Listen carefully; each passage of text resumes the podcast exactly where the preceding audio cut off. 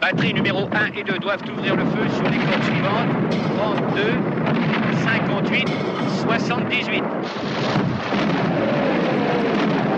Bonjour, je m'appelle Florine. Moi et Marie-Antoinette, nous allons vous présenter une œuvre de Jacques Tardy qui s'intitule Adieu Bradawan, la fleur au fusil, qui a été publiée en 1974 par la maison d'édition Casterman. Mais Florine, qui est Jacques Tardy? Jacques Tardy, né le 30 août 1956, est un auteur de bande dessinée et illustrations français.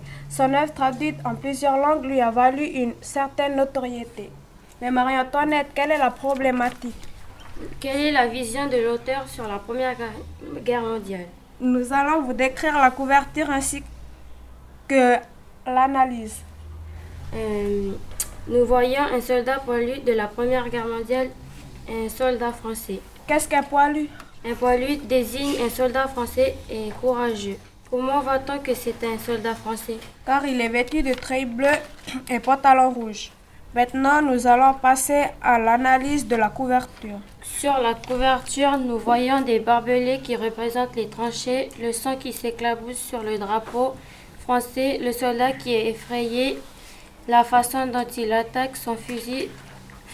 Ses lunettes sont cassées, il est pâle, il sue. Maintenant, nous allons passer à la description de la planche ainsi que l'analyse.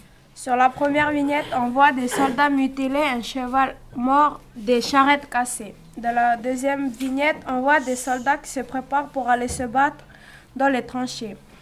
Dans la troisième vignette, on voit un onomatopée d'un obus qui va exploser. Dans la quatrième vignette, on voit l'obus qui s'explose.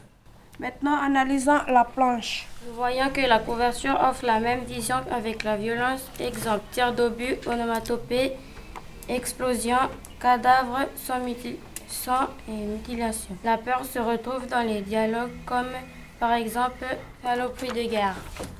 Nous, Nous avons fini notre exposé.